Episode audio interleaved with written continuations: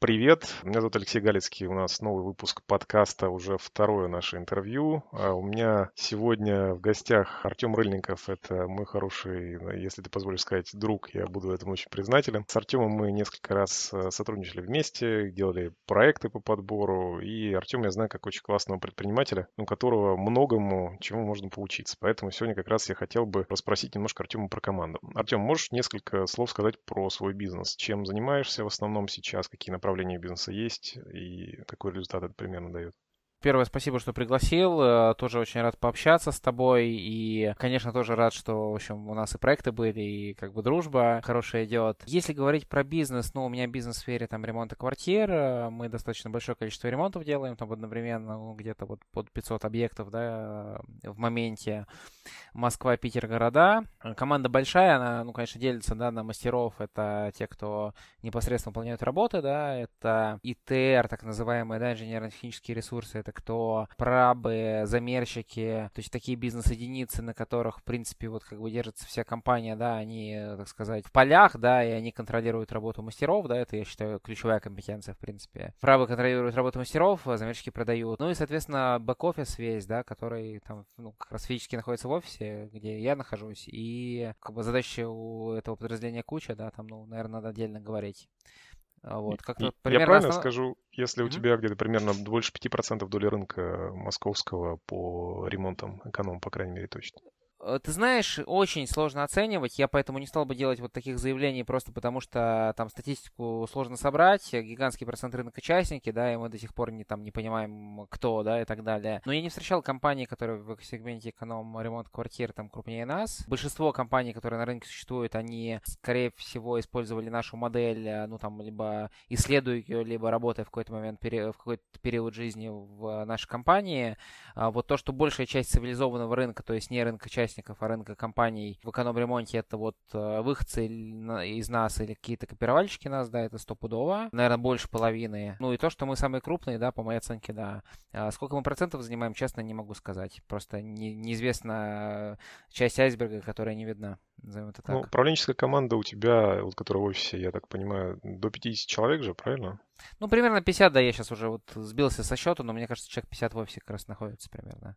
Скажи, пожалуйста, ты сейчас, э, ну, давай скажем, допустим, самый крупный на своем рынке, в своем сегменте. Наверняка это идет, я предположу, от команды сильных людей, которые ты сформировал. Может быть, есть какой-то стартовый инсайт, с которого можно начать. То есть в чем секрет формирования команды? В чем, может быть, основной принцип формирования команды тобой? А, во-первых, есть два там, да, способа формирования команды. Это первый это выращивание, да, второй это там хантинг, э, найм, э, значит, на, на рынке. Я на по опыту именно, ну, скажем так, не своему, да, но людей, с которыми близко работаю и понимаю, что как бы они твердые и говорят правду, да, работают оба способа 100%. Как бы нету вот это выдумки, да, что там, не знаю, невозможно найти хорошего топа со стороны там привлечь его команду или выдумки, что нельзя вырастить там человека человека там с нуля до там какого-то супер крутого топа. Вот. У меня, по моему личному опыту, больше всего работает выращивание, да, там у меня большая часть моей команды топов это люди, которые начинали на достаточно низких должностях. Ну, а на каких ты их брал вот этих ребят? Ну, все-таки там не мастер, да, потому что мастер это отдельная, да, категория, да, то есть это люди, которые выбирают там работу руками, да, там, и они обычно, если выбирают, то очень часто, ну, в общем, как бы на этом их выбор и заканчивается. Я так немножко для себя, да, делаю такое сравнение, что там мастера это вот солдаты, там, ефрейторы, ефрейторы, да, в общем, сер, такие сержантские звания, да, там есть вот э, лейтенантские звания выше, да, там и вот как бы с лейтенантских званий выше там идет какой-то рост, да, там карьерный. Ну, в моем случае это там прабы, как раз замерщики, которые являются продажниками, вот из них э, вырастают хорошие там топы, Слушай, а управленческую команду, допустим, которую ты вырастил, ты сейчас можешь вспомнить? Ты вот этих ребят брал сам лично, принимал, и все решения по ним принимал ты? Или, может быть, они сформировались там, ты, может, брать кого-то не хотел, может, они сами как-то пришли, там, кто-то из руководителей твоих взял, и они потом выросли быстрее, чем руководитель? Чаще всего это все-таки была история, когда я брал людей э, сам, просто потому что, ну, там, вот, и опять же, там, за эти годы, да, там, за 7 лет я стал сторонником, э, там, сначала был сторонником теории, что надо все, всех постоянно менять, вот человек там полгода не справляется, давайте другого поставим. Сейчас я все-таки пришел к тому, что если там человек давно работает, да, в компании, то это его гигантский плюс, который очень сложно переоценить, да, назовем это так. Ты ищешь ему другое место внутри компании, правильно понимаю? Или... Ну, или просто жду, когда, ну, как бы вот там вино дойдет, да, грубо говоря, и станет совсем идеальным. То есть, наверное, как-то так. Потому что бывает, что там сотрудник, он реально, ну, там, не знаю, полгода там себя не проявляет, да, там потом, наконец, начинаются результаты идти. Или, например, бывает так, что вот действительно другое место найти, такое тоже бывает. Но чаще всего, кстати, первое. То есть чаще всего там просто, может быть, ему на текущем месте надо дать раскрыться больше. Может быть, где-то, ну, что-то сделать и так далее. По должностям, если говорить, то да, то чаще всего это кого-то, я когда очень давно собеседовал там на прорабан замерщика, а либо это уже кто-то, кого я лично не собеседовал там на прорабан замерщика, а, но они каким-то образом а, через мою систему проходили там на более руководящие посты, и я с ними знакомился. Чаще всего такая история. А как ты их поднимаешь? В какой момент ты... У тебя есть какой-то функционал, ты приходишь, говоришь, ребят, кто это может взять? Или говоришь, ребят, у меня есть такие задачи, вот кому это было бы интересно? Или как ты делаешь? Как ты понимаешь, когда их можно поднять? Там очень много факторов. Есть фактор амбиций сотрудника, ну, то есть их нельзя исключать, да, то есть как бы если человек сам говорит, что я хочу, да, это очень много значит. А с другой стороны, есть категория людей, у которых это напрочь отсутствует, да, это должен сам вот вычислять по каким-то их действиям, да, что они потенциально были бы неплохие. Причем ошибку, которую я там совершал первые там несколько лет, это то, что я думал, что хороший там продажник, он будет хорошим ропом, или что хороший прораб будет хорошим начальником прорабов. Но это вообще не всегда так, и часто наоборот. Поэтому менеджерские скиллы — это скиллы, которые, соответственно, важны, и которые в линейной должности они могут вообще не проявляться, да, и на них надо проверять человека, когда ты хочешь сделать его руководителем. А, там вот это тоже там один из инсайдов. Вот, как-то так. Ну, то есть, когда перед тем, как поднять человека на руководящую должность, ты его как-то проверяешь как руководителя. Я правильно понял, да, тебя? А, ну, я хотя бы какие-то тесты там ему даю, я это не обязательно тесты в значении там выбери А или Б, да, но какие-то вопросы, какие-то тестовые задания. Вообще, по мне, луч, самый лучший вообще, вот самый лучший вопрос, э, знаешь, какой вот э, на собеседовании может задать человеку, там, если хочешь угадай, там, одну версию, да, я потом скажу. Э, я хотел, подожди, водку будешь? Такой вопрос или что? Я за этот запас хороших вопросов на собеседование, да, это запишу, можно будет попробовать. Самый лучший вопрос это, вот по мне, это расскажи о себе. То есть он как бы наиболее исчерпывающий. Иногда по нему достаточно, в принципе, уже картину человека составить. Что он ответит, в каком порядке он ответит, а, на что сделает акцент, на что сделает осознанный акцент, на что сделает неосознанный акцент. Он невербально будет делать акцент на какие-то, да, слова, а сам даже не будет понимать, что он там более эмоционально что-то рассказывает. И это дофига что значит. Ну, как бы, если человек условно там на вопрос там, а, была ли у тебя ситуация, когда там ты поднимался по карьерной лестнице, и с тобой кто-то из подчиненных поднимался, отвечает «да», но это очень хороший там э, показатель лидерства. Там один из лучших по мне, по крайней мере. У меня почему-то всегда, когда этот, на этот вопрос человек отвердительная какая-то история, обычно у него лидерские качества не хромают. Ну, например, да, там, ну и таких десятки, как бы, вот, кейсов. Ну, то есть растил команду свою еще, я правильно понимаю? Ты на эту историю чекаешь? Ну, ну не, ну это, это просто вот один из триггеров там того, что человек лидер. Ну, как бы лидерство это очень важно в менеджменте. Ну, то есть ты можешь быть хорошим менеджером, но если ты не лидер, то у тебя, ну, просто сильно это обесценивается. Поэтому просто это вот как бы один из составляющих мозаики, чтобы человека сделать там топом. Ну, особенно если мы говорим про производство, да, где там надо руководить там условно там прорабами, либо надо руководить теми людьми, которые руководят прорабами. То есть это как бы, ну, такие люди достаточно строптивые, что ли, да, достаточно своенравные, и как бы, ну, у них своя специфика, назовем это так. То есть как бы это очень крутой уровень, когда человек может ими руководить. То есть это ну, в общем, понятно, да, там логика. Одно, одно дело, ты, условно говоря, руководишь там, не знаю, там в армии, да, там, не знаю, роты русских солдат, а другое дело роты там чеченцев, да, это немножко две разных, как бы, специфики, назовем это так. Слушай, а из руководителей какой примерно, ну, какая доля у тебя найденных с рынка, а, прямо на позицию руководителя, а какая выращенных все же? Слушай, ну если говорить именно, неважно каким образом выращенных через меня, либо не через меня выращенных, наверное, 90% выращенных. Те, кто сейчас не выращен, это редкое исключение. Но опять же, там, да, вот я говорю, по мне это просто вот э, у меня действительно хорошая компетенция выращивания и просто не такая хорошая компетенция хантинга со стороны. У меня не было, не, было несколько хороших кейсов хантинга людей со стороны, ну, которые были классные. Вот, поэтому я бы, наверное, сейчас как раз там в этом прокачивался, чтобы э, научиться действительно со стороны брать людей, потому что в этом есть тоже свои плюсы. То есть а, у тебя есть такое понятие, как ДНК компании, да, там, и с одной стороны, если ты выращиваешь своего, то ты точно знаешь, что а, этот сотрудник, как бы он ДНК компании не отвергает, раз он не отвергал его там на линейной должности, да, он его не отвергнет и на топовой. А когда мы говорим про приглашенного, да, там, варяга, то он может просто не прижиться, да, как вот не приживется там орган, да, как бы... Ну, ценности не принять просто. Ну, твои. там ценности, там даже, даже как, какие-то вещи, кроме ценностей, которые просто вот между строк, да, их сложно даже описать каким каким-то словом. Но я это ДНК называю. Но с другой стороны, там идеальный сценарий, конечно, будет, если будет какая-то мутация, да, когда он все-таки положительная, да, там, неуродливая, когда он э, ДНК свой привнесет, но привнесет именно прижившись, да, и причем создав какой-то там новый уже ДНК с учетом своего предыдущего опыта, который мы нифига не знаем, что очень круто. Слушай, если у тебя ну, 90% людей выращенных, но ты же выращенных брал. Вот если размотать самых сильных твоих ребят, кого-нибудь вспомнить парочку, когда ты их брал на работу, может, вспомнишь, как они себя выдавали? То есть было ли что-то в них такое, что их выделяло на фоне? Или это просто были обычные люди, вообще непонятно было, брать их, не брать, просто дал возможность, они себя проявили, а потом уже ты уже решил их поднимать? Ты знаешь, вот э, очень хочется сейчас найти какой-то у них там общий знак отличия, да, условно. Там точно как бы не, не было ничего особенного, да, что-то вот прям супер особенного, что я сказал, там, не знаю, настойчивость, упорство какое-то там, люб, ну, любое качество, да, сейчас я могу за него зацепиться, но это будет неправдой. Единственный все-таки важный момент, я всегда сторонник там очень жесткой HR-воронки, да, то есть когда мы говорим про то, что человек приходил на собеседование и, значит, в итоге там его брали даже на линейную должность, все-таки надо понимать, что мы не абы кого брали, а что это было очень очень такой, ну, большой отбор, и там на этапе еще до того, как человек в офис пришел, и на этапе там каких-то тестовых заданий, и на этапе собеседований, Э, ну, то есть там я сторонник того, чтобы, э, ну, вот на ту должность, по крайней мере, которую я контролирую, да, там было 10 вторых собеседований. Это для меня критерий там того, что все нормально. Второе собеседование, это когда посмотрел не HR, да, а смотрю уже, я, ну, смотрит уже руководитель, да, то есть в данном случае я, да, если я про себя говорю. И идеальный, наверное, критерий того, что я нормально провел подбор на данную вакансию, это то, что у меня есть там не один, а, наверное, там два кандидата, да, там, между которыми сердце разрывается, хочешь взять обоих, понимаешь, надо взять одного, и там берешь одного, другому отказываешь, плачешь, и вот это значит, что ты хорошо провел работу по HR-подбору. Такой вопрос. Все же, если вернуться к ДНК, про то, что ты сказал. Вот этих ребят, которые ты брал в свое время, ты их как-то мерил? Они вообще ну, соответствуют твоему ДНК бизнеса или не соответствуют? Или ты просто дал им возможность проявиться, да и черт с ним, вроде адекватный, нормальный, нравится, ок, ну давай тестить. Смотри, как, какой прикол с ДНК, да, если вот эту тему развиваем, конечно, там надо будет как-то это в какую-то терминологию потом заплести, просто интересная теория, да, и чтобы на одном языке говорить.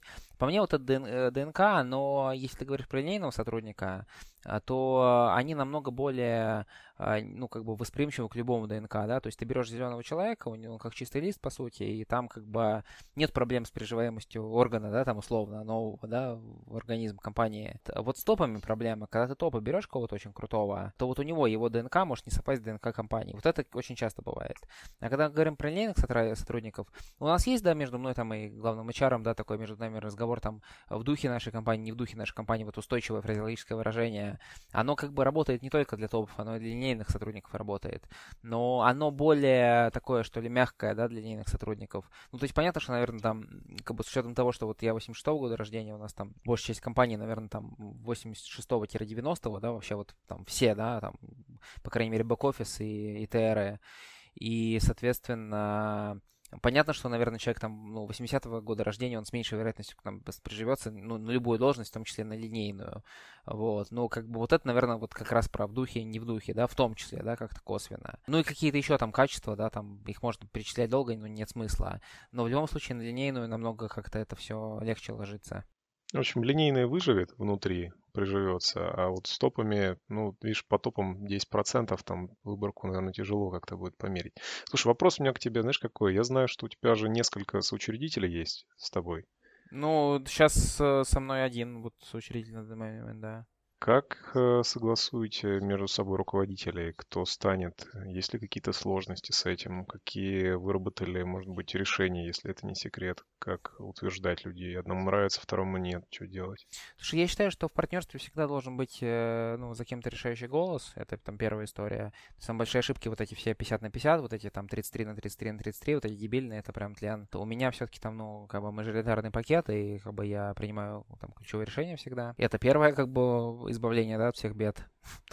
Типа, самое главное решение просто правильно договориться по долям. Остальное просто лоббировать решение, если тебе оно нужно или... Ну, слушай, нет, там не, не так. Просто там, там просто исчезает вот этот вопрос интриги, вопрос вот этих как бы торгов, да, то есть как бы понятно всегда за кем последнее слово, да, и поэтому там нету вот, знаешь, как бы вот этих вот качелей там с переубеждением друг друга, да, еще с чем-то. А тут дальше, ну, слушай, мне, мне кажется, простой здравый смысл, если есть партнер, с которым вы нашли, как бы, да, вот какую-то синергию, общий язык именно с точки зрения вот принятия общих решений, то как бы все отлично на самом деле. Если есть партнер, с которым есть какие-то скрытые конфликты, какие-то внутренние там интересы, да, противоречащие интересам компании, а просто у вас там разные векторы там развития, ну, там, скорее всего, да, это будет беда. А, мне, по мне, вот эта вся история с разделением ответственности, ну, вот то, что, а, знаешь, ча- часто, да, там вот объясняют, типа, вот мы 50 на 50, ну, типа, я там отвечаю за продажи, а я там, ты за производство, да, там.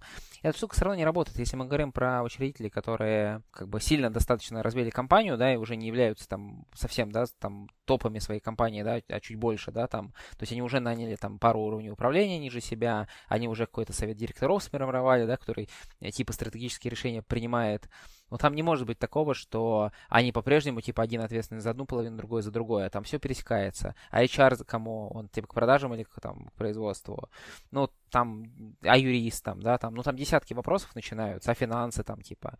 И, то есть, это как бы, мне кажется, что, ну, можно, конечно, зону ответственности разграничить, но это не исчерпывающая история, и иногда там она обманывает э, тебя, что она в чем-то поможет. Вот просто нормальную синергию там с человеком достичь, там, э, все вещи, которые беспокоят, переговорить, там, как с партнером знаешь, там в отношениях, да, в браке там условно, да, там проговаривать все вещи, которые беспокоят, там быть честным, не ставать завышенных ожиданий. Ну вот это работает.